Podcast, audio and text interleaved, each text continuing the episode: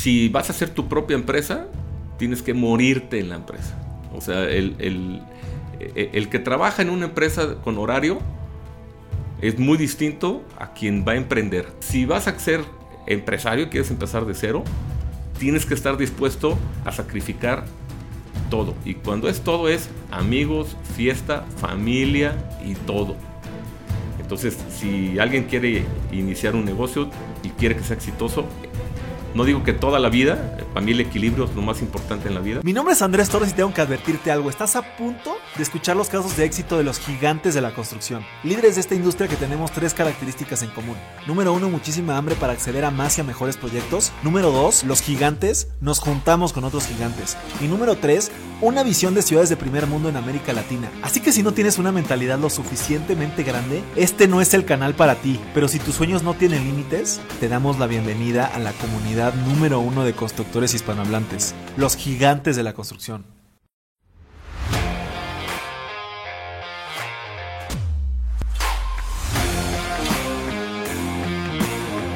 Mis gigantes, bienvenidos a un episodio más de este podcast más importante de construcción hispanohablante. El día de hoy estoy muy contento de manteles largos eh, y me gustaría empezar el podcast de una manera un poquito diferente contándoles una historia que, ya platicaba hace rato aquí mi, padre. El año pasado, en diciembre, eh, teníamos una cena navideña y yo decidí comprar tres libros. Compré El negociador de Arturo Elías Ayub y se lo regalé a mi cuñado. Compré La vaca púrpura de Seth Godin y se lo regalé a mi padrino que se dedica a vender quesos, Cataviña. Y compré Vivir, Trabajar y Crecer en Familia de Alfonso Urrea y se lo regalé a mi padre porque me acordé mucho del el año anterior, en, en, Navidad igualmente, que hablaba mucho de la familia y que quería mantener la familia unida. Y cuando vi el título del libro, dije, ah, pues creo que es un buen libro para mi padre. Entonces, eh, pasa, pasa Navidad, pasa Año Nuevo, no veo a mi padre en Año Nuevo, y, este, y en enero me habla en su oficina y me dice, Andrés, es el mejor regalo que me pudiste haber dado, textualmente. Eh, en ese entonces yo no estaba trabajando formalmente en la empresa familiar y me dice, quiero que regreses, etcétera, etcétera. Y pues regreso y no sé, ocho o nueve, cuantos meses después, pues ahorita estamos haciendo cuatro proyectos eh, y pues con, con miras a, a, un, a, un, buen futuro para la constructora. Y, y, pues aquí en esta mesa del día de hoy están pues, los tres protagonistas de esa, de esa historia, ¿no? Eh, primero, pues mi padre Andrés, bienvenido primera vez después de más de 120 episodios aquí en Gigantes de la Construcción, el director general de DIMSA. Gracias por estar acá. Hola, buenos días. Buenos días y mucho gusto. He estado en algunos, pero de espectador, nunca, nunca en la mesa. Pero bueno, siempre hay una primera vez y más en especial por el tema tan, tan interesante que es este, no porque los otros 119 capítulos hayan sido no interesantes. Este es, diferente, yo diría que es diferente. pues un honor, don Andrés, que sea su, primer capítulo. Este, y Andrés, muchísimas gracias. Y bueno, gracias por, por haber comprado el libro. Este, y qué bueno que fue por el título, que no fue por una recomendación. Porque normalmente eh, lo más difícil es, escribes un libro y al final es, ¿y qué título le pones? O sea, no empiezas con el título. Y eso, eso fue un aprendizaje interesante. Yo lo quería poner el título el día uno y el editor me decía, no, no, no, el título va hasta el final. Y entonces escoger un buen título que llame la atención y que tenga que ver con lo que tiene el contenido del libro, este, es fundamental. Porque eh, tú necesitas la recomendación voz a voz, pero también necesitas eh, la compra instantánea como la que tú hiciste.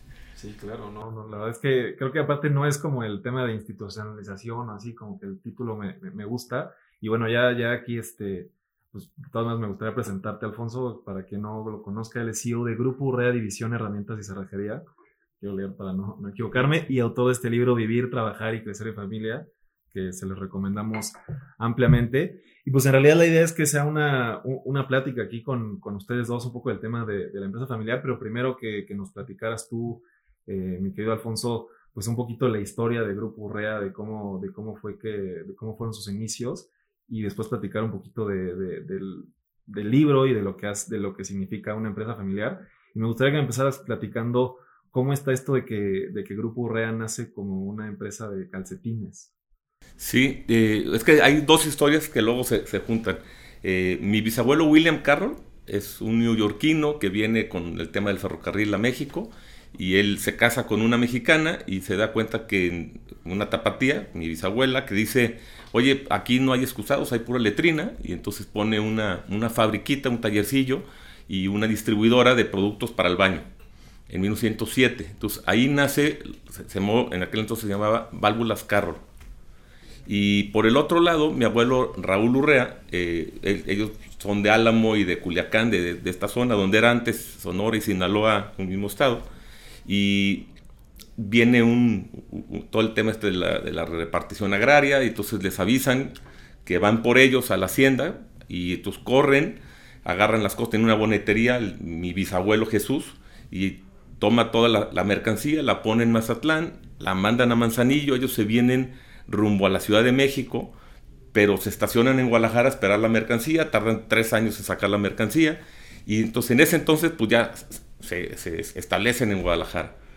Y mi abuelo se casa con la hija de este señor Carroll, y pues, eh, bueno, en el tiempo hace, generan la fábrica de calcetines porque pues, la bonetería necesitaba calcetines. Un señor se llama Ponciano Almada ayuda a don Raúl y a Jesús Urrea Chico, no, el, no el bisabuelo, sino mi tío abuelo, les ayuda a poner una fabriquita de calcetines que se llama Urrea Hermanos. Y posteriormente se casa con, con mi abuela Concha Palomar, Carro Palomar, Carro Palomar Corcuera, y pasa el tiempo y el, eh, su, suegro, que realmente fue el fundador de Grupo Urrea, lo invita a trabajar a, Válvulas Carroll y él ya comienza todo un, todo un tema de, romper tradiciones en todos los sentidos. Ahí tú, el, suegro no tenía o, no, tenía otros hijos, solo, solo una hija. Tuvo hijas y un hijo. El hijo estaba muy chico, entonces entran dos yernos a trabajar. Y entonces, mi abuelo, bueno, le cambian de, nombre, le cambian a fábrica de, fábrica de válvulas, y luego se asocia, bueno, le compra las hermanas y se asocia con una empresa extranjera que se llamaba NIPCO, North Indiana Brass Company, este, que era la especialista en, todo el tema de válvulas y de bronce y todo este rollo. Eh, una de las razones, imagínate, esto lo hizo en 1940 y algo, que, él, que mi abuelo decía es, eh, necesito no nomás financiamiento, necesito tecnología y necesito mercados. A la larga, eh, estos socios sí le dieron el financiamiento para crecer, le dieron la tecnología para producir mejor. Obviamente todos sus amigos le decían, Raúl, estás loco, ¿cómo te vas a asociar con un extranjero? ¿Cómo le vas a dar la mitad del negocio? Este, pero eh, le funcionó muy bien eso, lo que no le dieron fueron mercados, porque como vendías con la marca de ellos, en este caso era Nipco, no te permitían exportar con su marca, era casi casi la licencia para vender válvulas Nipco en México. Y así pasa el tiempo, don Raúl crece esa empresa y se convierte en el presidente de, Coparmex Jalisco, o Coparmex de Occidente, no me acuerdo cómo se llamaba. Y en, ese, en esa labor, junto con una persona que se llama Eliodoro Hernández Loza, que era el presidente de la CTM, y, y don Adolf Horn, que era el presidente del American Chamber, también de la región occidente, por alguna razón deciden los tres empezar a traer inversiones extranjeras a Jalisco. Entonces traen a la Kodak, traen a, Motorola, cosa que después genera el Silicon Valley mexicano, ¿no? Luego llega IBM, luego llega HP, y ahora ya Jabil y Flex, y ya se hizo ahí todo un mundo de electrónicas y de empresas más o menos de ese, de ese ramo. Eh, le llega un, un, inversionista que le dice, oye, yo tengo una fábrica de herramientas y me gustaría poner una fábrica en México. Y fue la, era, era, se llamaba Protomex esa marca, esta persona se llama Morris Pendleton, y se asocian y hacen Protomex en 1963, que es la división de herramientas hoy del Grupo RE. Ok, ahí como que ya me hablaste como varias veces de socios extranjeros, o sea, ¿De las dos? o sea, ¿en qué siguen estando socios extranjeros en, en, en Urrea? Entonces, muy buena pregunta. Las dos empresas, eh, válvulas y herramientas con marcas de los americanos socios crecen y para 1985 aproximadamente, 86, a lo mejor algo muy similar a lo que está pasando hoy, empiezan los comunicados de las embajadas de, oigan, si tienen inversiones en México, sálganse. Está muy peligroso México, va a pasar algo, pues llevamos dos sexenios realmente muy malos, ¿no? Este, de Echeverría y de López Portillo, en donde las devaluaciones, etc. curiosamente, las dos empresas eran empresas muy grandes. Una de ellas, porque este cuate Morris Pendleton le vende a Ingersoll Rand sus acciones de, de, de, proto, a nivel mundial. Entonces, nuestro nuevo socio era Ingersoll Rand, una de las 500 empresas más grandes de, de Fortune, ¿no? Entonces, estos cuates pues, ven el comunicado y dicen, para fuera de México. Y en cuanto, pues, ahí negocian mi papá y mi abuelo y mi, y mi, tío y mi abuelo la otra división y nos dan plazo para comprarlo y etc. Entonces, total, se endeudan y lo compran y lo tenemos pagando, cuando unas herramientas me tocó pagar, el, hacer el último pago en el 93. Eh, entonces nos convertimos, tuvimos que, obviamente, pues, endeudarse las compañías para comprarle al socio y cambiar a marca. Por eso ahora es Urrea Válvulas y Urrea Herramientas. Antes de los 80, de finales de los 80 eran Nipco y Proto las marcas que, vendíamos. Ok. Y nos permitió, y nos permitió exportar. O sea, algo que era en su momento algo malo, de que, híjole, nos vamos a quedar siendo socios, oye, tenemos que endeudarnos para comprar, resultó haber sido lo mejor que nos pudo haber pasado, ¿no? Ahora sí que para, para el país no fue tan sano el tener un par de sexenios, finales de sexenios muy malos, hablando de inflaciones y demás. Pero bueno, de las crisis se saca algo bueno y en este caso, vamos a decir, la familia Urrea, pues tuvo esa, esa gran ventaja, entre paréntesis, digo, no se la regalaron, pero si no hubiera sucedido eso, si hubiera sido una administración como las futuras, y hablo la de Carlos Salinas, la de Miguel de la Madrid fue muy estable, pues a lo mejor no hubieran querido vender. sí, claro. Y, estaríamos hablando de, otra cosa hoy en día, ¿no? O inclusive hasta comprar, ¿no? O a lo mejor hasta comprar, tienes toda la razón. Sí, y, como pasa a todos los negocios, porque yo siempre digo que, eh, por ejemplo, en, la, ¿qué pasa en las familias, no? Si, si, si Andrés y a mí nos dejaron un mismo terreno y somos hermanos, y mañana decidimos, oye, yo te compro tu terreno este, y construyo un edificio y me va muy bien, posiblemente los hijos de Andrés digan, mira, ese, ese edificio era de mi padre, no ese terreno era de mi padre. ¿no? Y lo mismo pasa en las empresas. En el, en el caso de la visión de herramientas, lo que, lo que pagamos en el 93, del 88 al 93, a lo que valía la empresa en el 95 después de la crisis era ni la mitad, o sea, era como nos, nos fregaron, ¿no? Casi, casi. ya para el 2000, pues ya era al revés pero las historias este, futuras generan mucho esas, lo que le podemos llamar injusticias, que no son injusticias, es, es el mundo de los negocios. Te puede ir muy bien, te puede ir muy mal. Hay quien apuesta a salir, hay quien apuesta a entrar. Y, te va bien o mal dependiendo pues, de muchos actores, principalmente pues, de la buena chamba o mala chamba que hagas, también de lo que suceda en, el, en el, la macroeconomía, como fue el caso del 95, ¿no? ¿Y tú cuando entras a la empresa, cuál era el estatus de la empresa en ese momento? O sea, ¿ya estaba consolidada? O sea, ¿ya estaban terminando de pagar esto? ¿En qué momento llegas tú y...? Yo, entro a trabajar en el 87 y paso por todas las áreas y hago una empresa filial y ahí fue todo un, proceso muy padre que mi padre me hizo de, de, aprendizaje. Eh, pero tomo las riendas muy joven, a los 24 años, en 29 de noviembre del, 93. Y la tomo porque 92 y 93 fueron ya años de, caída muy fuerte en las ventas. Si recordemos en la visión de herramientas, el producto es muy liviano lo que nosotros vendíamos, pinzas, llaves, destornilladores. Y cuando se abre el, país, se cometen gravísimos errores que hoy lo está volviendo a cometer. Yo he hablado con, no nomás de este, de este partido que está en el poder ahorita, del a, los de atrás también, de no cometer los mismos errores del pasado. ¿Qué, eran? Tú puedes decirle a la gente, oye, compitan con el mundo. Ah, sí, pues dame las mismas condiciones para competir con el mundo. O sea, dame un financiamiento con las mismas eh, eh, costos que pueden encontrar mi competidor en cualquier otra parte del mundo.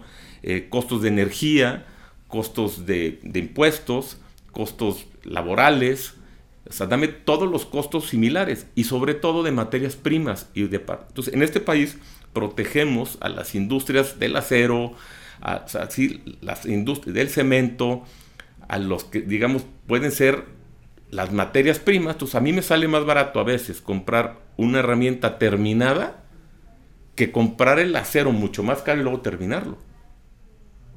Porque el impuesto está a la materia prima y no al producto terminado. Entonces, si no le metemos el, el mismo impuesto, ya sea cero o 50, pero desde la materia prima a toda la cadena productiva, alguna de estas eslabones de la cadena la estamos perjudicando. Entonces, eso nos pasó en el 93. Eh, tú podrías traer prácticamente herramientas de India o de China. Digo, cuando hablo herramientas, hablo de este tipo de herramientas, con un costo de flete muy bajo, ¿no? porque no eran, excusados o tinacos, cosas grandes que el costo del, flete es altísimo contra el costo del producto. Y salía más barato que comprar el acero en México. El mismo acero en México para producir esa llave. Eh, entonces fue un momento muy complicado. Este, digamos, si era una empresa que ya tenía 30 años, nació en el 63 herramientas y yo lo tomo en el 93. Hoy estamos llegando al 2023, o sea, yo voy a tener ya la mitad de la, de la vida de la compañía dirigiéndola, pero tuvimos que cambiar, yo te diría que prácticamente todo. Modelo de negocio, gente, eh, formas, cultura, formas de trabajo, eh, y por eso mi padre, que estaba muy joven, él tenía 52 años y yo 24, él toma esta decisión muy humilde, muy arriesgada y muy... Y es la primera vez que alguien me dice a mí, oye, tú te encargas de la operación y yo de la estrategia. Y por eso en el libro yo digo que hay tres sistemas en las empresas. El sistema operativo, el sistema empresarial y el sistema patrimonial. Y todos a veces en las familias queremos estar en el sistema operativo y ahí no cabemos todos. Es como todos queremos ser centros delanteros. No, no, no. Hay unos que tienen que ser porteros, otros defensas, otros medios y otros delanteros para que el equipo juegue bien. Y, yo veo, y se repiten muchas familias y empresas, es que todo el mundo quiere ser, digamos, el, o el director general. El padre, el hijo y los sobrinos y los primos y los... A ver, ese hay uno. Pero hay muchos puestos que podemos jugar para que a todos nos vaya mejor, que eso es finalmente debe ser el objetivo de cualquier institución, ¿no? ya sea un país o ya sea una empresa, es cómo le hacemos para que a todos nos vaya mejor. Independientemente que sea familiar o no. Independientemente. Estoy totalmente de acuerdo contigo. O sea, no, el director técnico no va a parar goles. Exacto. No debe parar goles. Y debe saber. Si lo hace, está mal hecho. Y está mal hecho. Y fíjate, yo, yo prefiero esos directores técnicos que no influyen mucho en el momento del partido. O sea, planeas, trabajas en la semana y ahí es tu momento. Llega el partido y ya es el momento de ellos. Y ese es un aprendizaje también para el mundo empresarial. nosotros como padres tenemos que saber hasta dónde ya no y es momento del hijo. Y, no nomás es de, no, yo ya me retiré y ya, no, sino es en donde yo trabajo, donde yo agrego valor, donde yo controlo lo que hay que controlar, ¿no? Y donde ya dejo que él trabaje y no me meto. Yo una de las cosas que mal le aprendí a mi padre y espero poderlo hacer algún día es, él en el momento que me dijo, tú en la operación, tú eres el director general, no volvió a darle una instrucción a nadie de mi gente, que era su gente, eran sus directores, y que él tenía pues casi 30 años también de estar acostumbrado a dirigir. Y eso no es fácil, ¿no? O sea, no es fácil dar ese paso atrás y decir, esto ya le toca a él. Sí creo que hizo falta institucionalizar más en ese momento para hacer mejor la transición del sistema empresarial. O sea, que el Consejo de Administración tuviera comités que controlaran más la chamba del, del, CEO, del nuevo CEO joven sin tanta experiencia, etcétera. Que es lo que ahora yo propongo mucho ahí. Es los padres tenemos que tener este consejo real, no el consejo de papel, no el consejo informativo, sino un consejo decisivo y un consejo que tenga eh, comités de dos tipos, digo, de control. ¿Qué pasaba en el, antes para nosotros? Es, yo contrataba al auditor para que auditara a, mi división. El, auditor entraba, nos auditaba y me entregaba el informe de auditoría a mí. Entonces dice, a ver, esto pues, no está bien. O sea, eh, tiene que haber un comité de auditoría, el cual seleccione al auditor que me va a auditar a mí como CEO y a toda mi organización, y él tiene que recibir ese comité el informe de auditoría, no yo. Y así pasa en las empresas familiares. normalmente todo está, está medio revuelto, digamos, no está tan claro. nosotros tomamos todas las decisiones fiscales, ¿no? O sea, yo llegaba el, el asesor fiscal y mi contador o el director de finanzas y, oye, ¿qué tal? Que mira, que si hacemos esto, que, o que llegó este, este nuevo tema del IMSS, ¿no? Y, nos están cambiando las reglas y todo, todo lo que sucedía lo tomaba el director general, el CEO. Y hoy hicimos un comité fiscal y todo se lleva ahí y todo se toma a, decisión consensada del comité fiscal, en donde hay un fiscalista experto, donde hay un abogado experto, donde está nuestro abogado corporativo y miembros del comité que están, entre todos tomamos la decisión porque son decisiones que a todos les afecta, o sea, que pueden terminar empresas de, su vida por una mala decisión de un CEO. Entonces, cuando dices, oye, vas a dar el paso que no sea un CEO familiar y va a tomar estos tipos de decisiones y se va a auditar a él mismo y va a tomar decisiones fiscales sin él solo, pues por eso es un gran riesgo hacer ese paso, ¿no? De que el director general no sea un familiar. Y aunque lo fuera familiar, es un libertinaje que no deberíamos de tener los, los directores generales de una empresa.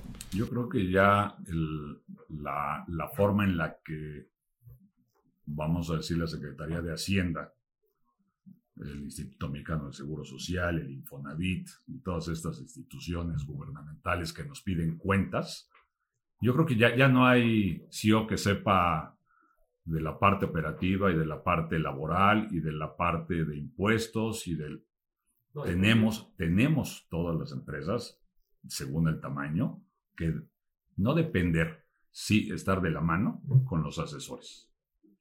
Con los asesores, sean eh, externos, sean a, base de un comité, como tú lo comentas, ya insisto, depende del tamaño de la empresa. Ya somos, ya hay especialidades. No es el URREA de 1940, eh, el, el del 2022, no tenemos toda esta no había esa tecnología eh, de toda esta parte y nada más de la administrativa. Yo creo que hoy en día hay que hacer, o al menos en la construcción, la mitad hay que saber de la técnica y la mitad de la administrativa. Claro. Me imagino que en el caso de Urrea es similar. Pueden hacer una excelente llave, una excelente válvula, y la parte administrativa los puede llevar a ganar más o a perder más. Ya no hablo de salir tablas, ¿no? Por supuesto. Yo creo que sí la, los tiempos han cambiado. Eh, no es lo mismo lo que comentabas tú, el 40, el 86, el 93 o el 2023. Y, a ti te va a tocar, pues, o, ya estás preparando seguramente tu... La salida, claro. La salida. Ya está más cerca en la el buen sentido, En el buen sentido. Pero yo creo que la, la, vamos a dejar, porque yo también para allá voy, la vamos a dejar más, más institucionalizada que como nos la dieron no porque nuestros padres hayan sido de diferente, les tocó otra época, nos tocó otra tecnología. y le hicieron de maravilla para sus épocas, ¿no? A mí me gustaría contar ahí una historia que, que sé mi abuelo, que, que en algún momento les dijo, o lo que entiendo es, pues yo fui pobre, a partir de ahorita tú manejas la chequera, y si la riegas yo regreso a ser pobre y no me pasa absolutamente nada, ¿no? Y que así fue literalmente, según he escuchado historias, que se vio la, la, chequera y la empresa y tú para la nómina y ya tuve todo, pues porque yo no tengo problemas, ya tú quieres crecer y estaban hablando también de, crecer en ese momento. Pero, me gustaría saber, a los 23 o 24 años dijiste, 24. 24 ¿cuántos empleados tenía, tenía real si te gusta nuestro podcast es porque eres un gigante que quiere seguir creciendo dentro de la industria de la construcción. Y la mejor forma de crecer es juntándote con otros gigantes. Es por eso que queremos invitarte a nuestros desayunos. La mejor forma que hemos encontrado para generar conexiones de alto valor. Si te interesa asistir a uno de ellos, mándanos un mensaje en todas nuestras redes como arroba gigantesconstrucción o ve el link que está abajo de este episodio. Te esperamos.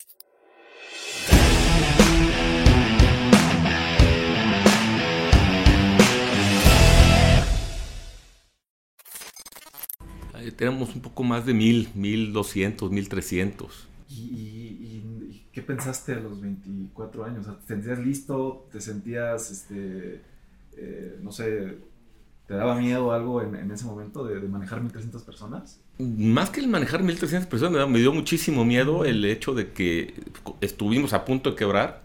Y yo sí dije, bueno, si a los, pues ya, ya tenía 25 para ese entonces, pues dije, si a los 25 este, se esto, esto termina, que quiebra esta empresa, nadie me va a volver a, contratar en la vida. ni que se va a querer asociar con alguien que la gente va a decir, es que Alfonso Chico en un año quebró la empresa del papá y del abuelo. Y, oye, la historia es que ya venía mal y es que entré a rescatarla y nadie, nadie, le interesa. O sea, las historias son crueles siempre, ¿no? Y ahí, ahí se me dio mucho miedo. Entonces yo tomé decisiones de esas 1200, 1300 que eh, tuve que despedir a 500 en seis meses.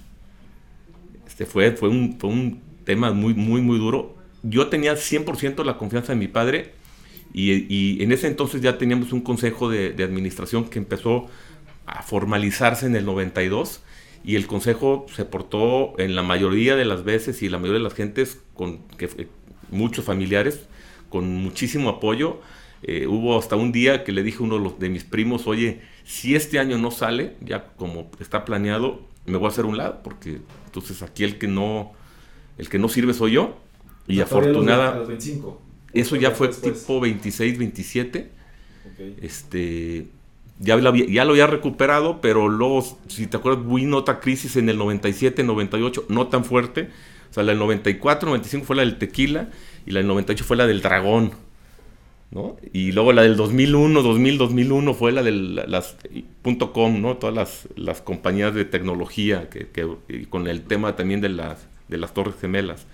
Entonces fue una época muy que subías tantito y, y, para abajo y entonces llegó un momento en que dije, bueno, pues a lo mejor la estrategia errada es la mía, ¿no? Y mi estrategia era muy fácil, es la, empresa dependía de ventas a la industria. O sea, 100% eh, de las ventas de esta división eran herramientas industriales. O sea, no era la herramienta de, del plomero, del fontanero, del, albañil. Era la herramienta de la industria, ¿no? Y, y entonces la industria era bien inestable en México. Hoy es al revés, fíjate. Hoy la industria es lo que está creciendo muy, muy sólidamente. Pero la construcción era la parte que, que es más, siempre decían, si quieres que haya pleno empleo, aumenta los, los, eh, los incentivos a la construcción, ¿no? Y los créditos del Infonavit, y tú se empezaba a, generar empleo y ahí generabas un poquito del, de la paz social. Hoy la construcción no les importa, ¿no? Ustedes lo ven claramente, no hay incentivos a la construcción. Entonces la, industria era lo, fuerte nuestro, pero caía y subía mucho. Entonces yo, yo le hice el proyecto de le voy a poner dos patas a la mesa, porque esta mesa es dependiente de una sola pata. Y esa estrategia es la que hasta hoy nos ha funcionado. O sea, tenemos en, la visión de herramientas dos mercados muy claros, que es todo este mercado de los profesionistas que tienen que ver con desde construcción, jardinería, agricultura, todo ese tipo de herramientas que van, que las compra quien normalmente, quien la va a usar, y las herramientas que las compra una, una empresa, una industria, y se la da a, sus, a su gente de mantenimiento o de operaciones para que trabaje con esa herramienta. Entonces, eh, el tener esas dos patas nos ha dado una tranquilidad financiera y de crecimiento constante desde hace veintitantos años. Pero en los primeros diez tuvimos mucha dependencia de una sola industria en un país muy inestable y nos trajo unos vaivenes terribles. Eh, y luego regresando al tema que comentaba don Andrés de, de los tipos de liderazgos, Claro que antes el, el CEO Sol, el que tomaba todas las decisiones y las tomaba de forma independiente con cada uno de sus planetas, ¿no? que son sus directores, pues era el modelo que se seguía y era muy exitoso. Hoy un modelo así es mortal, o sea, es imposible tener. Hoy cuando yo veo compañías este, que nos piden ayuda, asesoría, y lo primero que, que analizo en la parte institucional es cómo toman las decisiones. Y si siguen sin tener un comité de dirección en donde todas las áreas al mismo tiempo, uno se rindan cuentas todos a todos, no, no rendirle cuentas al director general, sino todos al comité de dirección, todos los que involucrados, y tomar las decisiones, todo el comité de dirección en conjunto de qué es lo mejor, cuál va a ser el plan, y darle seguimiento que se implemente el plan todos como equipo, yo, yo lo vería imposible, o sea, mi tiempo no me daría. Fíjate que yo te, quería preguntar, y, lo tengo aquí, preguntas muy específicas de, cómo manejan hoy el consejo, pero antes de eso, me, gustaría eh, que me platicas cómo empezó este proceso de institucionalización o, cómo nació este tema del libro. Este, o sea, ¿viene desde tu padre que ya hablabas de Coparmex y que te dejó un consejo de administración? ¿O viene, o no sé si desde tu abuelo, o sea, o, fue un tema 100% tuyo? ¿Cómo, fue este proceso o cómo inició un proceso de institucionalización del Grupo Urrea? Sí, yo creo que el primer paso lo da mi, mi abuelo Raúl Urrea, porque él, al asociarse con los americanos le pasan dos cosas. Eh, una, bueno, una que no le pasa es eso que me van a dar mercados. Esa sí nunca le pasó. ¿no? jamás pudo exportar hasta que tuvimos nuestras propias marcas. Pero lo que sí le dio, y las dos cosas más importantes que le dieron fue, una, el separar la tesorería de la familia con la tesorería de la empresa. Como ya tenías un socio extranjero que adicionalmente venían y hacían auditorías y que cotizaban en bolsa en Estados Unidos, tenías que tener toda esta parte de tu tesorería de la empresa totalmente independiente de la familia. Es decir, en la mayoría de las empresas familiares es muy sencillo, oye, pues le hace falta coche a mi hijo o a mi nuera o a mi o le falta una casa o quieren hacer un viaje y pues metan los gastos a la empresa. Y aquí fue una institucionalización de esa tesorería total de eh, tú Raúl y los hijos cuando entraron tienen su sueldo y tienes dividendos y nada más. Y bueno, prestaciones que se le dan a todos los ejecutivos. Y eso es un cambio radical a lo que yo conozco de muchos ejemplos en empresas este, familiares. Y la segunda fue esta parte de la, de la contabilidad, o sea, una contabilidad y una administración muy profesional que dentro de esa pues tenía una junta de consejo al año, que es esa junta donde tenías eh, consejo de administración, asamblea de accionista y comité de dirección, diría yo, porque los que presentaban ante ese consejo no eran los CEOs, sino eran los directores de área, que eran los no familiares. Entonces, eh, realmente era ya estar institucionalizado, pero con una mezcla de órganos de gobierno. O sea, esa, esa, esa reunión anual la pedían los gringos. Lo pedían los gringos. Y mi padre decía, híjole, a ver quién viene este año, porque dice, cambian tanto estos cuates, o sea, nuestros socios cada año nos mandaban a un representante diferente a la, asamblea. A la asamblea, consejo, comité de dirección. ¿no? ¿Qué hicimos nosotros? Mi tío Guillermo entra, muere mi abuelo en el 92, el 25 de septiembre del 92, entra mi tío Guillermo en la presidencia del consejo, que es el, el mayor de la familia, y él dice, oye, no, la junta de consejo ya no teníamos a los socios extranjeros, y la junta de consejo debe de ser una vez al mes. Entonces nos fuimos de una vez al año a una vez al mes. Eh, y en ese entonces también dijimos, oye, ya no pueden venir. Al principio vienen los directores nuestros, primero de mi padre y luego de nosotros y de mis primos, que toman también la dirección de la división de, productos para el agua. Y, venían nuestros directores a, reportar a rendir cuentas al consejo de administración. Y nosotros como CEO quedábamos en medio. Entonces no era lo mismo que el del medio fuera mi papá y mi tío, a que el del medio fuéramos la siguiente generación y que además esos directores eran tíos nuestros y directores que se habían hecho y formado con mis, mi papá y mi tío.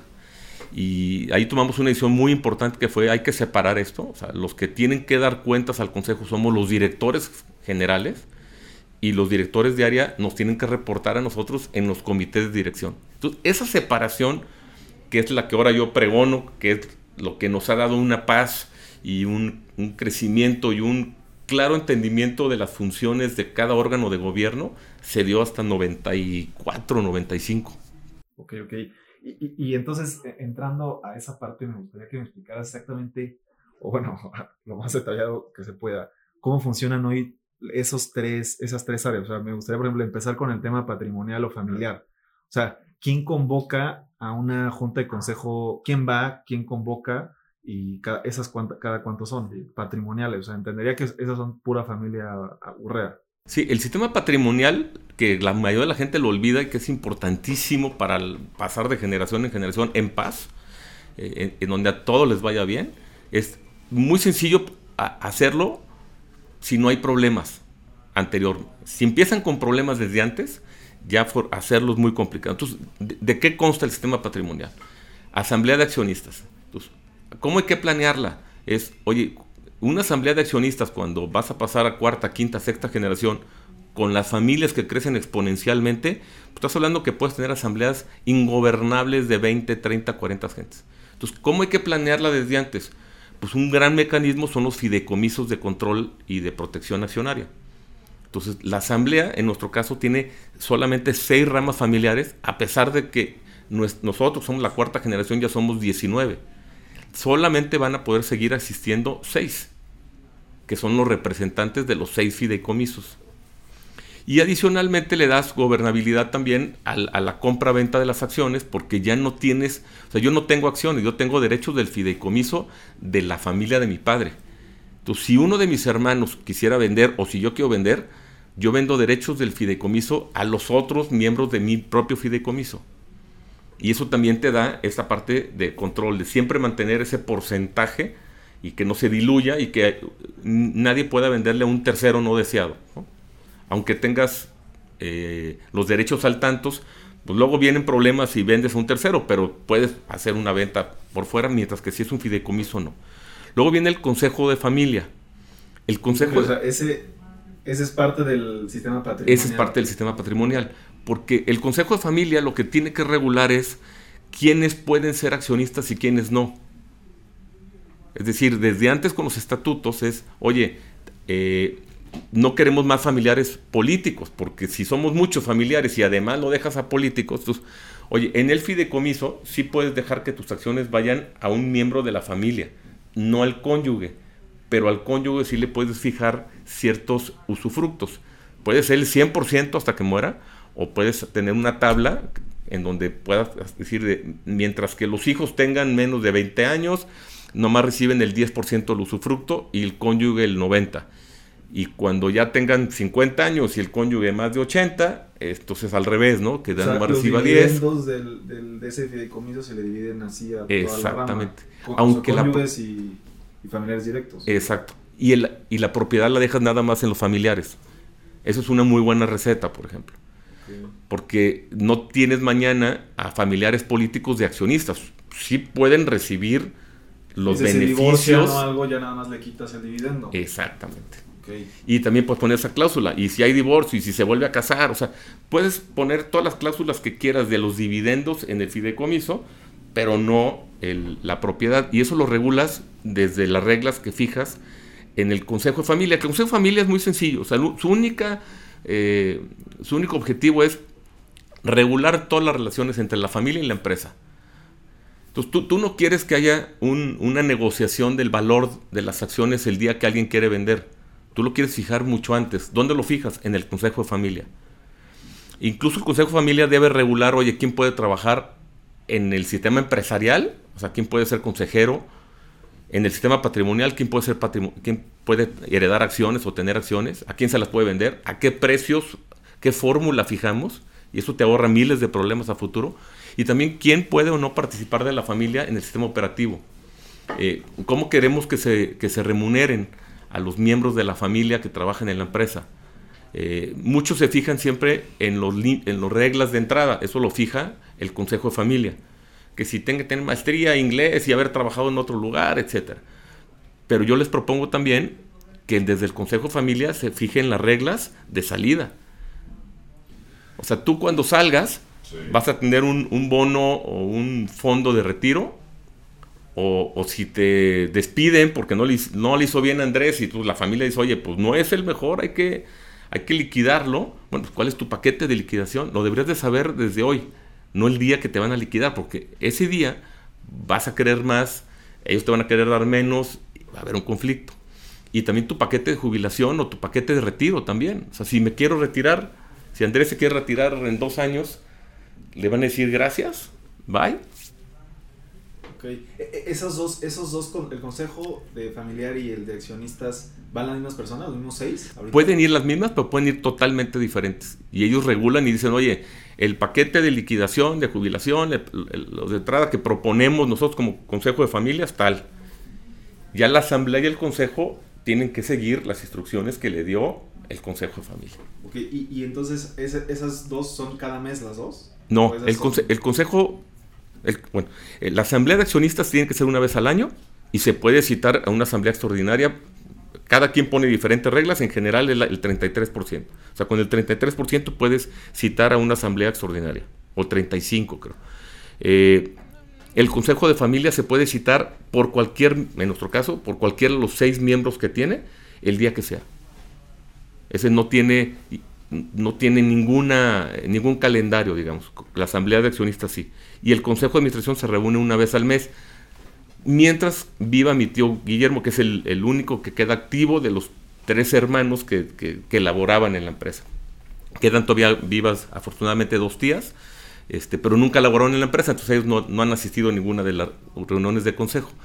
Después de mi tío, vamos a reunirnos una vez al trimestre, porque una vez al mes pues es muy operativo, ¿no? Es, ¿Y, ¿Y, ese, en el consejo familiar con el de accionistas, cuál es el entregable? O sea, bueno, me imagino que en el consejo de accionistas hay un acta de asamblea que se notaría. Sí. y en el consejo familiar, ¿qué? ¿Se hace una minuta y se le entrega al consejo el día del consejo o cómo funciona? Se, se notaría también, o sea, también es algo que, de hecho, se notaría, se hace ante notario todos los acuerdos para que pasen después o al protocolo familiar, o sea, para normalmente son temas que van a modificar algún acuerdo del protocolo. Y no la asamblea, no al consejo, sino al, protocolo que está, es parte de este comité, de, este eh, sistema patrimonial. Y otro tema también muy importante que está en el sistema patrimonial es el código de ética y valores y toda la parte de filosofía de la empresa que esa no la pueden tenerlo, o sea, no la pueden generar los ejecutivos, esa la genera el consejo de familia de, oye, ¿qué valores son los que esta compañía, cuál es el propósito, de, por qué existe esta compañía, ¿no? Eh, ya la visión de la compañía sí ya la genera el sistema eh, empresarial. Pero es el siguiente, ¿no? Que es el siguiente. administración. Y ahí sí el sistema, el sistema empresarial es el consejo de administración y los comités, que para mí hay dos tipos de comités. Estos que decía de control, el de auditoría, el fiscal, eh, el de prácticas societarias y, el, y posiblemente el de remuneraciones y en algunas empresas familiares también el de la selección y contratación y evaluación de los principales directores. ¿Qué sucede en esto? Porque te voy a decir el de remuneración. Hay veces que la negociación es padre-hijo e de, oye, pues cuánto, súbeme el sueldo, oye, no me alcanza. Entonces el chiste es regularlas viene una directriz desde el Consejo de Familia de, oye, nuestros familiares tienen que ganar lo que ganan el tercer cuartil de directores de empresas similares, ¿no? De empresas que facturen tanto, que tengan tanta gente, que tengan operación en tantos países. El Consejo de Familia contrata un, eh, perdón, el, Consejo el, Comité de, de, Remuneraciones contrata una compañía externa, un tipo Mercer, una compañía de esas, se hace la evaluación y ellos deciden cuánto debe de ganar el director familiar y qué tipo de bonos debe tener y qué aumentos de sueldo debe tener cada año. En base al mercado. En base al mercado, que se lo fijó el Consejo de Familia. ¿Sí? Entonces, ahí ya regulas una relación que es siempre bien difícil padre-hijo o tío-sobrino de el sueldo. Y además, los otros accionistas pueden llegar a, oye, ¿por qué gana tanto? Entonces, no, aquí están todas las actas de asamblea, aquí están los estudios de mercado, aquí está desde la directriz del Consejo de Familia de cuánto, en, qué, en cuartil y qué tipo de sueldos y de remuneraciones deben tener nuestra gente, hasta el estudio de mercado que hizo el Comité de Remuneraciones.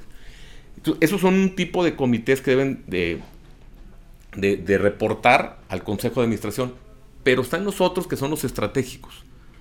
Y esos depende de cada tipo de empresa. Eh, por ejemplo, si tienes una empresa que tiene muchas tiendas, Digamos, hay, hay grupos como Farmacia Guadalajara, ¿no? Tiene 2.500 tiendas. Y abre una tienda cada tres días. Entonces, podría ser que el consejo de administración diga, no, el director general no se mete más que a operar bien las tiendas y a que tenga todo el tema logístico de primer nivel. Pero las nuevas tiendas van a ser todavía parte de la estrategia de la compañía y el, presidente del consejo va a presidir el comité de nuevas tiendas. Porque quizás a ese presidente le ha tocado pasar de la tienda 1 a la tienda 2500. O sea, sabe en qué esquina o qué esquinas son las buenas o qué centros comerciales son los buenos, cuánto pagar de renta, cuánto, este, cuándo sí comprar y construir. Entonces, toda esa labor se la puedes dejar estratégicamente al miembro de la familia que dice yo me retiro de la operación, me paso al, sistema empresarial, pero desde aquí controlo los comités de control que son muy importantes y los comités estratégicos que son muy importantes. En este caso puede ser que sean tiendas o podrían ser nuevos centros de distribución o nuevos productos o dependiendo de cada tipo de empresa. Entonces ahí es donde yo digo que hay dos canchas para jugar. la cancha empresarial, del sistema empresarial y la cancha del sistema operativo, y ahí pueden estar dos generaciones a la vez aportando lo que más sabe cada una de las generaciones. Y le quitas el, fíjate, al, al del sistema operativo, le dejas toda la chamba de contratar gente, despedir gente, eh, cumplir con todas las regulaciones, todo lo que tenemos que hacer, motivar eh, la cultura, eh, toda la chamba diaria. Hay gente hasta que de firmar cheques, por decirlo de una forma más vulgar. Yo nunca firmado un cheque en mi vida. Y está la otra persona que ya salió de toda esa chamba de toda su vida, ya nomás haciendo pues, las chambas padres de la estrategia y algo de control a través de estos comités. Entonces, las dos las dos ramas o las dos generaciones suman lo mejor de cada una. Y una frase que mencionas creo que varias veces, o no sé si varias veces, pero como que sí me quedó grabada, juntar las canas con y las ganas. Y, a ver, nada más para terminar, eh, ¿cómo es la comunicación entre el sistema familiar o el sistema familiar con el sistema estratégico? O sea, el acta de asamblea se la entregan a, a ellos y después ellos tienen que reportar o ellos cómo se enteran de que lo que está en el protocolo sí sucede o no sucede, digo, tienes que estar en el día a día o cómo, cómo es esa retroalimentación. No, no necesitas tener la retroalimentación porque cada, cada, cada órgano genera sus propias, digamos, minutas, sus propias, este, y, el, la, acta de, accionistas, pues, esa pasa a los accionistas.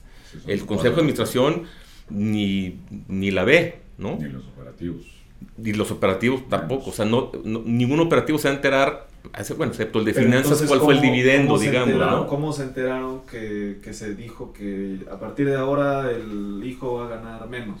O sea, ¿cómo le, va, cómo le dicen a él? Ah, el comité de remuneración le pasa, sí, la, la acta de asamblea del comité al consejo de administración y el comité de administración le pasa directamente al área de recursos humanos, esta va a ser el sueldo de fulano de Andrés entonces alguien del Consejo de Administración sí tiene que estar en el acta de asamblea.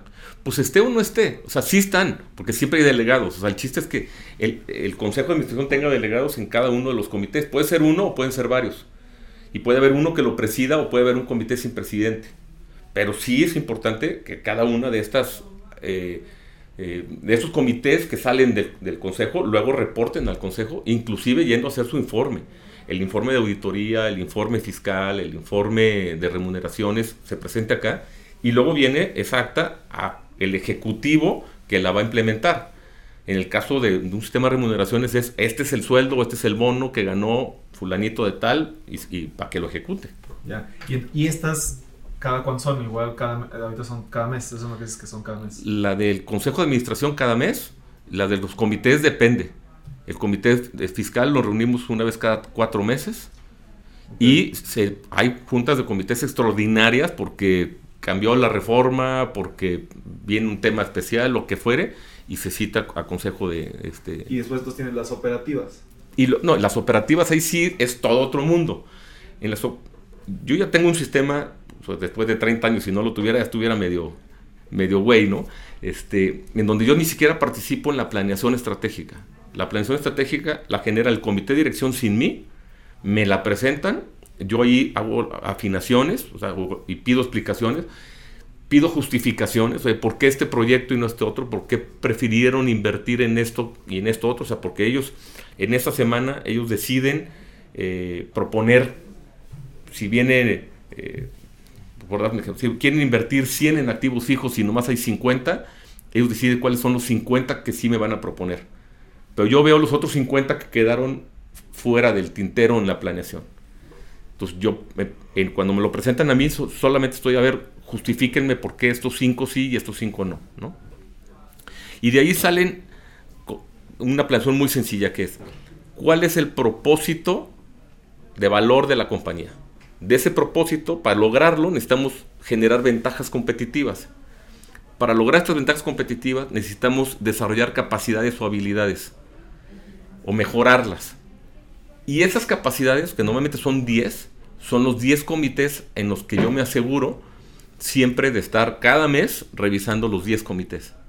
Es decir, las 10 capacidades o habilidades que queremos mejorar para lograr esas ventajas competitivas. Y eh, eh, otra ventaja que tiene es que los directores de no me presentan absolutamente nada en esos 10 comités de capacidades. Me lo presenta el segundo nivel de ejecutivos o el tercero o el cuarto.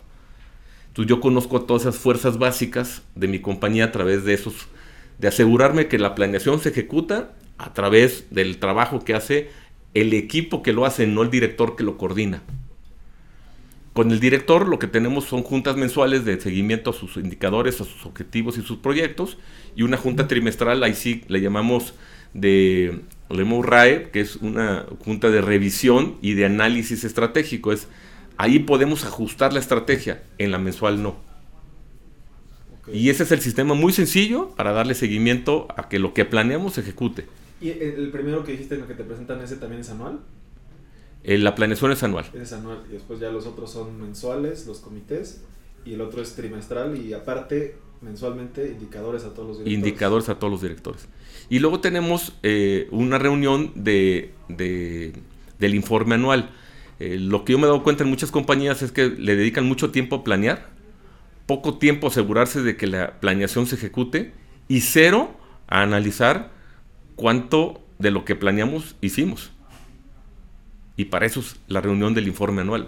que todos llevan preparados a presentar, oye, esto planeamos y esto fue lo que se logró y esto no se logró. Y bueno, planeamos 30 proyectos, logramos 28.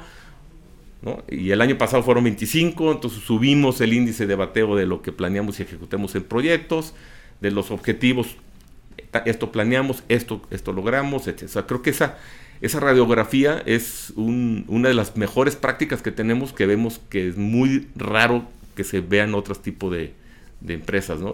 Y que el CEO después vaya al consejo y presente el informe. Esa sería, a tu punto de vista, la diferencia entre una empresa con mil dueños a una empresa familiar. Yo creo que, eh, fíjate, la, práctica del informe anual, yo la copié y, bueno, yo y mis primos la copiamos, porque no me gusta hablar en primera persona, la copiamos de las empresas de bolsa realmente. En las empresas en bolsa sí te piden ese informe anual. Y creo que esa es la gran diferencia. Si tú me dices, oye, de lo que yo he conocido de empresas que cotizan en bolsa a las empresas familiares, creo que esta es una de las pequeñas prácticas que en la bolsa se siguen de forma forzosa y en, y en las empresas familiares no.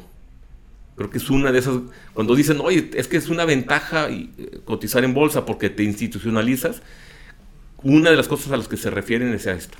La otra es este comité de prácticas societarias que, todo, lo tienes que tener por ley cuando cotizas en bolsa. Y digo, dejas mucha, mucha tarea aquí, tanto nosotros como para los que nos escuchen que tengan una empresa familiar, pero ¿tú cómo recomiendas empezar este proceso? O sea, el primer paso hay que atacar los tres al mismo tiempo, o tú dices hay que primero poner en orden cuál, o cómo... No, de uno en uno de uno en uno. Es, hay mucha chamba. Este, hay que ir de uno en uno. la, principal recomendación es iniciar con el patrimonial, porque es generalmente donde no hay nada. Pero si tú me dijeras, oye, yo traigo un serio problema operativo en la empresa, pues primero hay que resolver el sistema operativo. Entonces, otra vez es el, el modelo, si es iniciar primero por el patrimonial, luego el empresarial, luego el operativo, pero se puede ajustar como ajustamos un saco hecho a la medida, nace de este patrón, pero se ajusta al molde de dónde está realmente la problemática actual. Generalmente quien se quiere meter a un tema de institucionalización, la operación no es su gran problema. Su problema está en que ya viene la siguiente generación o que entre dos hermanos no se están llevando bien o entre los hermanos y el padre no saben a quién va a heredar, el tema de los de los ingresos no, se ha resuelto, el tema de cómo eh, los hermanos o las hermanas que no participan en la empresa, cómo van a, heredar y cómo se van a relacionar con los hermanos que sí están adentro. O sea, normalmente por ahí te buscan. Si, si tienen un problema operativo, generalmente pues, buscan a un asesor de operaciones. Que normalmente pues, es puntual, ¿no? Y tengo un problema en manufactura y buscas a alguien que, te ayude en manufactura o un problema en TI. Eh, y nosotros lo que sí vemos cuando, cuando lo atacamos desde un punto de vista de sistemas es que nos vamos de arriba hacia abajo, no, no puntualmente en manufactura o puntualmente en, en comercialización, nos vamos desde a ver cuál es tu sistema de cómo planeas, cómo ejecutas, cómo te reportan, cómo rinden cuentas, ¿no? Cómo generan eh, estos planes y estas, estas evaluaciones de cuánto ejecutamos del plan. Nos vamos más hacia ese mundo que al mundo de resolver problemas operativos puntuales, ¿no? Me gusta. ¿Cómo ves, No, pues muy bien. La verdad es que es un, como dice Andrés, aquí pudiera durar esta plática mucho. Es un excelente libro, realmente nos abre para cualquier empresa familiar, o sea de herramientas, sea de construcción, o sea de alimentos, o de algún despacho contable, en fin, para lo que sea, al final de cuentas hay que heredar o hay que ceder, salvo que no tenga uno familiares directos, entonces a lo mejor ese es otro tipo. Y de todos hay que heredar. Y, de todas maneras, exactamente, de todas maneras hay que heredar. No es propiamente un testamento, eh, pero sí es una, una, voluntad que a diferencia de un testamento, el testamento yo tomo la decisión el día que no esté lo abre y el que esté de acuerdo bien, el que no, no. En este caso de ceder es, es ceder, como lo estabas comentando tú, de acuerdo. Digo, a lo mejor si la familia es muy grande o hay unas diferencias personales se complica, pero si no, es la diferencia entre un testamento y lo que estamos platicando. No, completamente. Totalmente. la otra es mi decisión. El día que yo no esté, lo abren y, ahí estarán las sorpresas. Sí. En este caso, no. Nosotros en el sistema eh, patrimonial sugerimos el, el, que no, usemos, eh, no se use el testamento como se usaba en el pasado, que era para heredar todo tipo de bienes, sino que realmente se use un vehículo adecuado para cada tipo de bienes. Por ejemplo, eh, las acciones, lo peor que puedes hacer es ponerlas en el testamento, revuelto con los bienes raíces y revuelto con el dinero. Son tres tipos de bienes muy distintos. Eh, la, justicia, como está hoy, eh, todos lo sabemos, cuando hay dinero que se complica. Entonces, cuando ven un testamento que está así de revuelto, dicen, no, pues mira, aquí le frenamos la empresa. La empresa va a estar secuestrada mientras el testamento no se abra y no se termine. Y entonces, eh, pues puedes tener serios conflictos en tu, en tu sistema patrimonial por haber heredado mal. Entonces, eh, lo mejor es, o lo que recomendamos, es estos fideicomisos, en donde también vayas cediendo poco a poco, ya sea el, el patrimonio, o sea, las acciones como tal, o el usufructo. Y enseñes a tu siguiente generación, e inclusive a tu cónyuge, a, ir teniendo eh, dividendos o a ir siendo un buen accionista. Porque esos de que de un día para el otro ya tengo dividendos y cuando mi padre no, me daba nada, no, no me llovía o me llovía puntualmente si, lo que pasa en algunas familias, ¿no? O sea, es la forma de secuestrar el que vengas a tu domingo y tienes que venir y, ese tipo de prácticas hace que no aprendamos las siguientes generaciones a ser accionistas responsables y a cuidar, a tener dinero y, tener dinero responsablemente. Entonces, el, hacerlo poco a poco y por fuera de un testamento, más bien con fideicomisos o otros mecanismos, te, eh, permite el, generar mejores accionistas a futuro. Eh, por ejemplo, yo, una persona muy importante eh, en, en, Jalisco, que fue en su momento, que fue Jorge Martínez, el que creó CIDEC, me dijo un día que invertí en un banco muy chico, un banco que cerró, ¿cuánto te costó el aprendizaje? Y me acuerdo que aquel entonces le dije, oye, 50 mil pesos, una camioneta que vendí. Y bueno, ¿qué aprendiste? Y entonces yo me quedé, pues, ¿qué aprendí? Entonces me dice, mira, lo que debes de aprender de esta experiencia es que mientras tengas tu edad y tu dinero, tienes que trabajar en ti, no en otros, no, puedes, no debes de invertir en otros. Mientras cuando tengas mi edad y mi dinero, tú ya inviertes en otros, muchachito, ¿no? Y me ha salvado de todas. Yo no le he entrado a ningún negocio, a ni uno, que yo no maneje. Porque no tengo la edad ni el dinero para hacerlo. Y me he salvado de 200 invitaciones a invierta aquí, invierte acá. Entonces, ¿qué es lo que sucede si alguien no sabe manejar su dinero? Es que es muy fácil que lo pierda con todas las invitaciones de negocios a los que te invitan. ¿Quieres ser parte de los gigantes y participar en un episodio del podcast? Te invito a unirte al Club de Gigantes, la red de negocios más innovadora de la industria de la construcción, donde tendremos sesiones privadas con líderes de la industria y buscaremos asociarnos entre los miembros de la comunidad para acceder a más y a mejores proyectos. Te dejo la información completa en la descripción de este episodio o ve a nuestro perfil de Instagram y encuentra más información por allá. Exactamente, yo creo que hay que, hay que haber manejado el coche para ver si te subes a otro coche con quién sabe qué copiloto. Exacto. O, con quién sabe qué piloto. Exacto. toda la razón.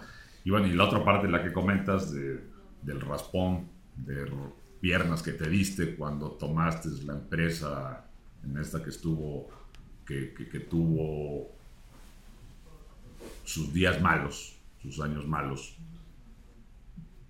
Digo, yo siempre he dicho, y se lo comento a Andrés, a mis hijos, que la mejor forma de aprender no es la que te pase. O sea, es la que es mejor leer, es mejor escuchar y no que te pasen carta. Aprender de otros. Aprender de otros, ¿no? Y, y, no que me pase a mí, porque entonces ya sé qué quiere decir cuando te lastimaste una pierna y te levantaste, porque a te lastimas y ya te levantas. Claro. ¿Cuántas empresas familiares y no familiares se quedan en el primer raspón? Uh -huh, uh -huh. ¿no? Entonces, eh, es difícil, es difícil en una empresa más familiar, que si, que si pasa siendo director de una empresa donde el dinero no era tuyo, bueno, pues un trabajo más, con permiso, gracias, y me voy a buscar en otro lado, en el nivel que haya sido, ¿no? Ujú. El nivel operativo, director, gerente, ventas, compras, como sea. Si es, esa parte es más difícil para la generación que llega, ¿no? El, Sí. el, el no decir, como yo me raspé, te tienes que raspar tú, ¿no? O sea, Es una yo no de antes, ¿no? quisiera, a lo mejor, eh, yo no quisiera que si yo me raspé, pues mis hijos o mis siguientes generaciones se rasparan. Claro. ¿no? Yo creo que no es lo mejor, eh, pero bueno, eh, eso, eso más bien es de ellos, de la segunda. Hay cosas que sí podemos hacer y cosas que no podemos hacer. El aprendizaje nosotros damos hasta cierto nivel eh, como padres Ujú. a una generación, y repito, independientemente del giro de las empresas, la responsabilidad ya empieza a caer en ellos. Claro. Ahorita a lo mejor estamos Andrés y yo 50-50, dentro de 10 años a va a ser 90-10. Sí, es, es la parte padre, No. que, me- que sea poco Sí. a poco, porque por ejemplo, yo lo veo en el fútbol, ¿no? Eh, lo- los jugadores muy, muy buenos, que tú dices, ah, mira, este jugador este, casi casi va a llegar, y lo va, va de- va a debutar en primera división, no llega. Se pierden. ¿Quiénes son los que llegan? Los que se forman poco a poco desde las fuerzas básicas. Casi, casi ya un jugador que tiene 18, 19 años que te dicen, oye, es buenísimo, le pueden dar una prueba en la 20, es, mira, ni para qué. O sea, no la va a hacer. Si no empezó el proceso desde los 15 y poco a poco va subir, tiene que ser un Messi, un, un Cristiano Ronaldo. Si no, no, casi casi no hay forma de que llegue bien, de que llegue bien preparado. Solo Carlos Salcido. Anda, hay, hay excepciones, ¿no? Sí, claro. Pero muy Claro. pocas. Eh, y yo creo que lo mismo en las empresas. Yo creo que eh, el, el- el ser un buen accionista, por ejemplo, no creer que, que, la- que la- los dividendos son una renta, ¿no? Hay quien piensa que, ah, no, pues, esto me va a llegar cada año, y inclusive empieza a gastar porque no, el año que entra y el que entra y el que entra me va a llegar lo mismo. No, las empresas un año no pueden dar nada, al más. Hay años que te pueden decir, oye, para salvarla hay que meterle de regreso, ¿no? Pero eso lo aprendes con, con el tiempo siendo accionista. Cuando no eres accionista y te empieza a caer bien un año y viene el segundo y viene el tercero y nunca te enseñaron, pues lo más seguro es que te des un golpezazo, que te gastes ese dinero en ne- negocios o en tonterías por fuera y que ah, inclusive hasta pidas prestado para hacer algo y pensando que te va a llegar esos flujos de futuro y cuando no te llegan a vender acciones, mi niño. ¿no? Entonces, por eso creo que eh, esa parte de, de- de heredar bien las acciones es muy importante. Heredar bien el, el dinero también. Antes se usaba el cuentas man- cuentas este no, perdón. Antes se usaba la- el, el beneficiario, ¿no? Sí, pero de aquí a que tienes todo el tema para que puedas sacar el dinero del beneficiario es todo un rollo. Y si ese dinero lo necesitas para el negocio, es otro problema. Eh, hoy el mancomunado o el cuentas este, en copropiedad de padre e hijo o madre e hijo, con cada uno de sus hijos tener siete cuentas si tienes siete hijos o tres cuentas si tienes tres, facilita muchísimo el que es, ya, eres copropietario con tu padre de la cuenta. ¿Hay el riesgo de que el copropietario se lleve el dinero antes? Sí, hay el riesgo, pero pues eso yo no se lo recomiendo a nadie que no confíe en su hijo al 100 y, y- y que pueda hacer una trastada de un robo de ese tipo, ¿no? Porque pues un robo. Y, y el tema de las propiedades, ahora sí, este, esas sí pueden quedar en un, testamento. en un testamento, ¿no? Puede haber otros mecanismos, pero un testamento ya nomás acotaste a las propiedades. Fíjate que sí te quería preguntar qué recomendabas del dinero, que, que, que, que no, que creo que no lo habías dicho. Y, pero para, para ir cerrando, Alfonso, ¿Qué sigue para Grupo REA en este proceso? Sé que, y que lo mencionas en el libro, que la quinta, entiendo, generación ya no trabaja en, o ya no pueden trabajar en, el grupo. ¿Qué, ¿Qué, sigue? ¿Estás pensando también o están pensando en un director que no sea este, parte de la familia? Y, y en general, pues el grupo REA, ¿qué, qué nuevos proyectos traen? ¿Qué, qué nuevos productos eh, traen para, para, el mercado? Ah, perfecto. Mira, para la familia eh, lo, lo, más importante es, insisto, nuestro, nuestro lema de que para que nos vaya bien nos tiene que ir bien a todos. Y con ese lema es, para que nos vaya bien a todos, no necesariamente es que le vaya mejor a cada uno en lo individual. Es cómo le hacemos para que a todos nos vaya bien, no a uno le vaya muy bien. Y en esa, con esas razones, oye, ¿cómo vamos a escoger hoy entre veintitantos o treinta y tantos a uno o a dos? Eh, entonces, eso no es lo, lo, mejor porque final de cuentas puedes generar una competencia desde hoy no sana.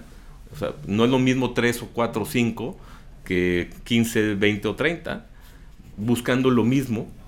Y, también creemos que el hecho de, de que cada uno por fuera busque su propio éxito y después quienes sean muy exitosos, posiblemente poderlos invitar a decir, oye, vamos a cambiar el protocolo, cambia la regla, queremos invitar a que participen uno, dos, tres, cuatro, cinco de un proceso de selección y vengan a manejar la operación de las empresas, pues es algo que, no está cerrado, no es algo que está abierto hacia un futuro. Hoy por hoy, ellos no pueden entrar al sistema operativo, se tienen que preparar para ser muy buenos consejeros y miembros de comités que, sean de esos comités que reportan al, consejo y buenos accionistas en el momento que les toque ser o accionistas o usufructuarios de las acciones. Eh, también tenemos pensado en su, en su, momento tener esos, el comité de familia puede tener una rama de comité de familia junior y que ellos empiecen a generar pues todas esas iniciativas de que eh, empiecen a conocer la, empresa, porque eh, una cosa es que no operen y otra cosa es que no la conozcan. Íbamos a comprar una empresa en Estados Unidos, fuimos al, a la corte bancarrota de, de Chicago y el, asesor que contraté me dijo, oye, yo te recomiendo que no vengas a la corte, yo dime los límites y yo levanto la mano en la subasta. Y le dije, oye, pero yo quiero ir. Me dijo, mira, a te gusta mucho el fútbol. Cuando tú ves el partido en la tele, ¿Es distinto cuando lo ves en el estadio? Le dije, sí. Bueno, si lo ves en la tele, posiblemente el límite que nos pusimos lo rebasemos por poquito. Si vas al estadio, nos podemos ir al doble, ¿eh? O sea, te vas a calentar. Es Entonces, una subasta. Es una subasta. Y vas a estar ahí, bueno, dicho y hecho, con tele, por teléfono, que me iban diciendo, pusimos tanto y el otro tanto y nosotros tanto nos pasamos como 30-40% del límite que habíamos puesto. Digo, si hubiera ido al estadio de veras hubiera sido una catástrofe. Lo que, o sea, y lo mismo opino para las familias. O sea, es bueno que asistan, es bueno que conozcan.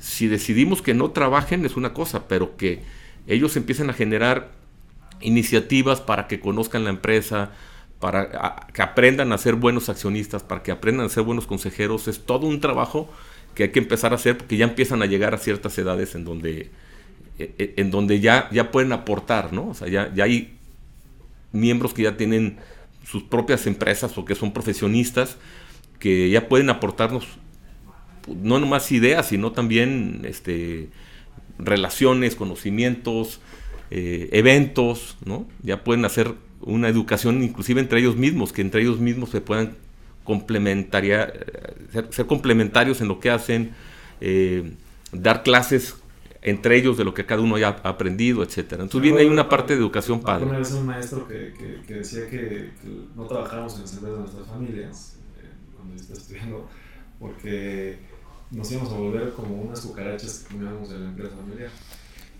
Y pues sí se me quedó grabado cuando él dijo eso, pero ahorita puede que aplique en algún caso, pero también creo que el hecho de que conozcas la empresa, conozcas de qué pata cojea, estés ahí viendo cuáles son los problemas, quién es el que sí empuje, quién es el que no, pues también te da como un, ciertas virtudes, ciertas ventajas de que si hubieras hecho en otro lado que trabajan de otra forma, ¿no? Claro. Y, y esto que dices que, que un comité, aunque no estén, no puedan trabajar, pues está interesante y creo que sí, sí. puede ser. Mucha gente que me pregunta, oye, es que, oye, que no pueden entrar, no, no pueden operar.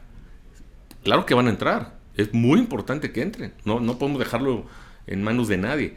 Que no vayan a ser parte del sistema operativo en algunos años, eh, es, es una decisión que creo que ha sido hasta ahorita una muy buena decisión. Claro que tiene sus pesares, ¿no? O sea, eh, quedamos en sexto lugar como mejor empresa para trabajar un día de Great Place to Work y le mandé mensaje a, mi familia y mi hijo más chico y a mí qué si yo no puedo trabajar ahí no estoy vetado este, si estoy vetado obviamente él en ese entonces tenía 12 años una cosa así o sea Claro, hoy él trabaja en una empresa que se llama Genco de logística, está aprendiendo muchísimo. ¿Cuántos hijos tienes? Ah, tengo tres. Tengo una hija que es fotógrafa, que es este, profesionista, tengo que, se llama Camila, Alfonso que tiene 23, que es quien está, con quien estoy haciendo esta empresa ya de, de consultoría y asesoramiento en todo este tema de empresa familiar, de los tres sistemas. Estamos trabajando ahorita ya con, con tres empresas, una muy grande de Jalisco, este, y, traemos varios, varios proyectos en, camino de este tema de asesoramiento. Y el más chico, Emiliano de 20, que trabaja en, esta empresa de logística y aprendiendo muchísimo. Entonces, eh, todo esto nos va a servir a la larga para que ellos sean buenos consejeros, para que sean buenos accionistas, o, eso es la intención, ¿no? Y por la parte de la empresa, eh, yo creo que e, esta institucionalización del sistema empresarial que estamos haciendo, de fortalecer el consejo, con estos comités de control y estratégicos, que es a donde vamos a brincar nosotros en su momento, nos va a permitir poder controlar más el sistema operativo y, no tener ese gran riesgo que a veces tienes cuando, cuando ya no está la familia en el sistema operativo, y más nosotros que va a ser después de ciento veintitantos años que por primera vez va a haber CEOs no familiares, ¿no? Y, y, la otra parte que estamos trabajando es en tener esas fuerzas básicas para que el director que escojamos sea un director ajeno a la familia, pero no ajeno a la empresa. Alguien que ya eh, esté probado, eh, que tiene los mismos valores de la compañía, que probado que da resultados, probado que tiene la misma cultura de la empresa. A mí una de las cosas que más me, me, impactan de las empresas y donde creo que es la principal función adicional a generar buenos resultados financieros y, comerciales en una, empresa es generar una cultura organizacional única, que haga que tu empresa sea ese microorganismo distinto al de cualquier otra empresa. Que cuando entres ahí, cuando hable por teléfono alguien, cuando hay una transacción de negocios, te diga, ah, esta empresa es así. Y el así puede ser, es honesta, es clara, es o es deshonesta, es sucia, es desorganizada, eh, trata mal a la gente o trata mal al proveedor. Y todo lo hemos visto, ¿no? O sea, cuando tienes interacción con alguien, con una empresa y otra y otra, en todas interactúas diferente. el que interactúe de la forma que tú quieres, como familia y luego como sistema empresarial, es para mí la función principal que tiene que tener un CEO. Cumplir con que la cultura de la organización tenga todos los valores y toda la forma de comportarse que la familia eh, ha, buscado y ha pregonado. Oye, yo un comentario acerca del libro. Cuando, cuando me lo regaló Andrés, que lo terminé de leer, dije, se los voy a regalar a mis hijos. Lo fui a buscar y ya no había. Agotado. Sí, no, sé, no sé si, si ya, ya, por cierto, porque estamos hablando del libro. Ayer volvió a ver. Ayer. Ayer, por ah, fin. ha sido este, son de esos conocimientos que también vas adquiriendo. No, es, sí, no eres escritor. ¿Qué año, publicaste? Eh, hace tres años, poquito antes de la, pandemia. Fue en diciembre de hace tres años, vamos a cumplir tres años en diciembre. Eh, y, algo que sí se aprende es que eh, si no lo empujas tú, no lo empuja nadie. O sea, yo tengo que estar recibiendo mensajes o viendo en Amazon que no hay para estar diciendo, oigan, se acabó porque tienen tantos libros que... Sí. sí o sea, no quiero irme a decir algo que no debiera, pero sí es un aprendizaje de que las editoriales, porque he hablado con varios, oye, ¿cómo te fue con esta? ¿Cómo te fue con esta? Y todos, todos sufrimos de la misma. Entonces, obviamente si no se vende, pues sí, siempre, siempre hay existencia, pero cuando se empieza a vender, que es pues, cada podcast, cada conferencia, cada, cada que hay algún evento, genera un boom de venta y, y se acaban. Entonces, oye, ¿por qué no tienen más? Pero bueno, no, la verdad es que un excelente libro en general. Felicidades. Yo leía que le, venden a China o tienen ya una planta en China. Eh, no, no vendemos, importamos de China como de otros 30 países. Ha sido una labor muy padre. O sea, cuando yo entré en el 93, producíamos casi mil productos diferentes. Y, y, una de las chambas que, que yo hice del 87 al 93 fue desarrollar productos en todo el mundo. Principalmente fue Estados Unidos y, Europa. Eh, algo de Taiwán en ese entonces que empezó a resurgir. De China no podrías traer nada porque había cuota compensatoria. Luego, eh, para este año tenemos 17 mil productos, de los cuales fabricamos 8 mil. Vamos a inaugurar el año que entra dos plantas, la sexta y la séptima, en donde nos vamos a ir cerca de 9 mil productos fabricados. Y la idea es que este, estos productos que nos maquilan en todo el mundo pase a ser entre 12 y 15 mil productos en el, futuro, porque las necesidades de cada usuario nos lo van pidiendo. Es decir, esa parte del modelo de negocio que cambiamos fue de, de vender lo que producimos y la, toda la idea era, oye, ¿qué más podemos producir?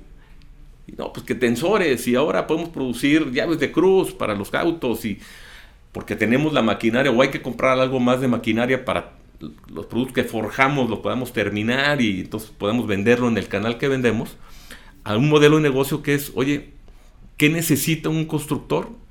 ¿Qué necesita un jardinero? ¿Qué necesita un soldador? Que eran clientes que a lo mejor nos compraban un destornillador, una pinza y una llave y un martillo. Hoy el chiste es cómo le doy toda la solución. Y nos hemos ido a, ¿hasta qué necesita la industria del petróleo y el gas? lo que más vendemos en Estados Unidos es toda la, herramienta que, va a, este mercado del oil, oil and gas, que está en Texas, este, Luisiana, Nuevo México, eh, llega casi hasta Florida, ¿no? O sea, todo el Golfo de México. Es nuestra zona número uno de ventas de este tipo de productos, ¿no? Y cada solución conlleva muchísimos productos alrededor de ella, inclusive todo el equipo de seguridad para que hagan su trabajo de forma más simple, más rápida y más segura. Entonces, industria armadora, oye, vienen las armadoras a México, bueno, pues ¿qué necesitan? Y hay que nosotros proveérselo. Entonces, una vez que desarrollamos el producto, buscamos a los mejores proveedores en el mundo que nos lo hagan con nuestros diseños, nuestras especificaciones, nuestros colores, nuestra marca, etcétera. Después de eso es, oye, y si lo fabricamos nosotros es más, podemos hacerlo mejor, o con menos costo, con mayor calidad, o con un mejor diseño y es lo que nos ha ido incrementando la cantidad de productos que fabricamos, que es una locura. O sea, tenemos una planta de, forja que parte de acero redondo.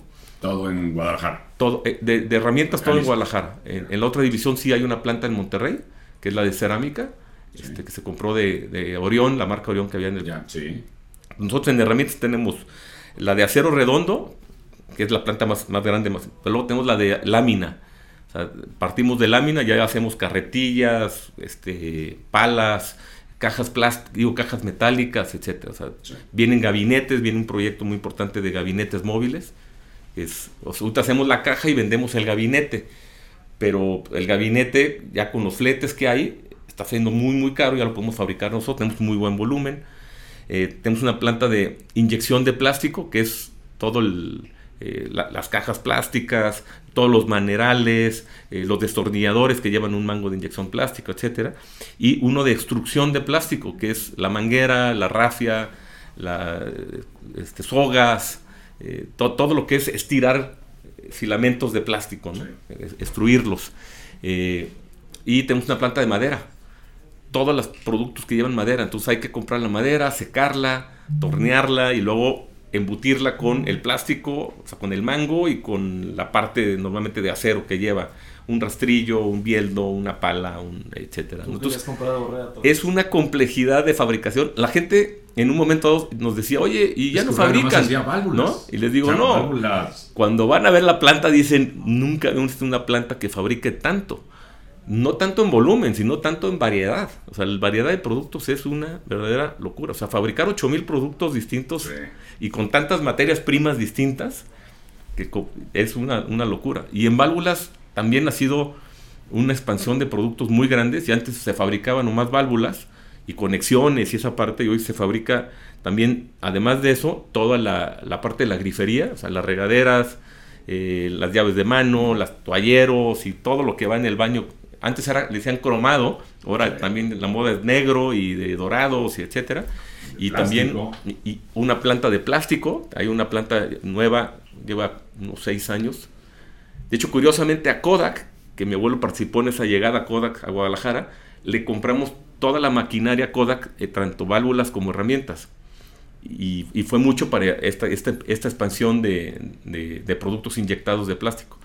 Y adicional la de cerámica. Entonces, ya como grupo tenemos, o a finales tenemos a tener eh, 11 plantas. ¿Con cuánto personal aproximadamente? De manufactura serán unos 5 mil. Después de que Sí. te tocó el trago amargo de despedir a 500 Sí. probablemente. Pero mira, eso es... Y fíjate, es- de ese es aprendizaje, como decías tú, del, del raspado, yo lo primero que pasó en el COVID fue que mi equipo, a mí me dio COVID luego, luego en marzo de ese año. Y estaba en cama tirado, mi equipo se juntó y, y me hicieron una propuesta. Yo la propuesta la, la abrí como cuatro días después porque esos primeros cuatro días estaba eh, out, ¿no? No, no, no tenía fuerzas ni para levantarme. Y cuando veo la propuesta que era eh, reducción de jornada y reducción de sueldo a la gente y un recorte del 10% porque no sabían, no sabían cómo venía, entonces se querían adelantar, yo lo primero que les dije ahí fue, no, no, no, no, tomemos todas las medidas posibles antes de que la gente le bajemos un peso de su sueldo y antes de que una persona por el COVID pierda su trabajo. Entonces vamos a darle seguridad a nuestra gente de que aquí va a haber trabajo si tomamos todas las medidas necesarias, ¿no? Y que eran, bueno, dejemos de gastar en muchas cosas que gastamos hoy para, para ahorrar antes de pegarle a los sueldos o a la gente, Claro, ¿no? claro. Este, y, y creo que al final de cuentas eso fue lo que más agradeció a la gente, que se sintió muy segura de su trabajo.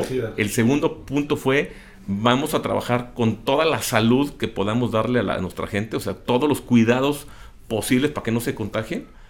Y la tercera, nos metimos muy fuerte a trabajar con el, el gobierno del estado de Jalisco, a que no nos cerraran las fábricas ni los centros de distribución, y con el gobierno federal a que las ferreterías quedaran como parte de la cadena esencial, Así y no, porque al principio no estaban en la lista. Eh, Pero exactamente. Y entonces con cualquier eslabón de la cadena que estuviera cerrado, No servía de nada la obra. eh, entonces nosotros teníamos que parar, porque pues de qué te sirve estar... Sí, o sea, aunque puedas producir, no puedes vender. Exacto. Y, y afortunadamente se, con- se convenció la Secretaría de Economía de que, a a ver, si el hospital estaba abi- abierto este, y necesitaba transportar gente o necesitaba un aire acondicionado reparar, pues había que, ne- había que comprar herramienta. O sea, ¿cómo, Claro. ¿Cómo lo reparas? O sea, este, y las herramientas se acaban. O sea, se roban, se acaban, se pierden. Este, o sea, era una cadena. Si queríamos que, que hubiera ciertas cosas funcionando, la ferretería y los productos de la ferretería y de los distribuidores industriales son, son básicos. O sea, si no, no viviríamos como Claro. empresas, ¿no? Entonces, gracias a ese entendimiento, luego el gobierno del Estado de Jalisco nos dijo, oye, no, sí pueden estar abiertas las fábricas, pero en los centros de distribución no. Tú le dije, no, pues, ¿para qué abro la fábrica? Si no puedo, nomás se me va a llenar de inventario. Claro. Entonces, también convencer de eso fue otro, fue otro proceso importante, porque no, es que centros de distribución hay muchísimos. Sí, pero se necesitan. Y no podían decir que unos sí, unos no, entonces quedaron abiertos también. Y fue un Pero, proceso... sí, fue, fue una experiencia, no sé mundial. Nos tocó vivir a todos esta parte que nunca nos salió todo. Siempre hay una primera vez y bueno, Sí, y creo que hay un gran para- aprendizaje del mundo. para de- bien y para mal. Sí. Obviamente, tantas vidas que se perdieron, pero, pero en efecto lo que tú comentas realmente de, de estos, de estos tragos amargos, pues hay que sacar lo mejor. Lo Sí, mejor. Estabas, estabas más preparado. Sí. Pero Alfonso, tenemos una pregunta, vamos con la que tenemos todos los episodios. Nada más antes, no sé si gustes dejar algún medio de contacto donde puedan buscar al grupo Rea o a ti o... no Sí, sé. claro. Mi mail es a urrea arroba urrea.net. Y este, y tanto pues, para cualquier cosa del grupo como para lo de la consultoría, que ahora sí, en el pasado decíamos, no, pues no nos dedicamos a eso, hoy ya con la entrada de mi hijo, este, e, está siendo muy padre la mancuerna y, insisto yo que las, cierras una puerta, que fue Grupo Rea, pero abres otra y creo que en esta hay, hay no solamente una, una, oportunidad para que uno de mis hijos crezca, está la oportunidad de, trabajar juntos, que es algo también muy padre, y algo que siempre me quedó el gusanito es, oye, esto, esto que tengo veintitantos años haciendo conferencias y pláticas, ahora acabo con el libro y talleres, etcétera, cómo ayudar realmente ahora sí a las familias pasando al lado de ahora sí de asesorarlos y ir acompañarlos a implementar este, este sistema, este camino y, ayudar. Yo soy un convencido de que la única forma, así como hablaba de la cultura, de cambiar la cultura y de ayudar a la educación de este país, es a través de buenas empresas, de buenas empresas familiares, de buenas empresas familiares de mexicanos.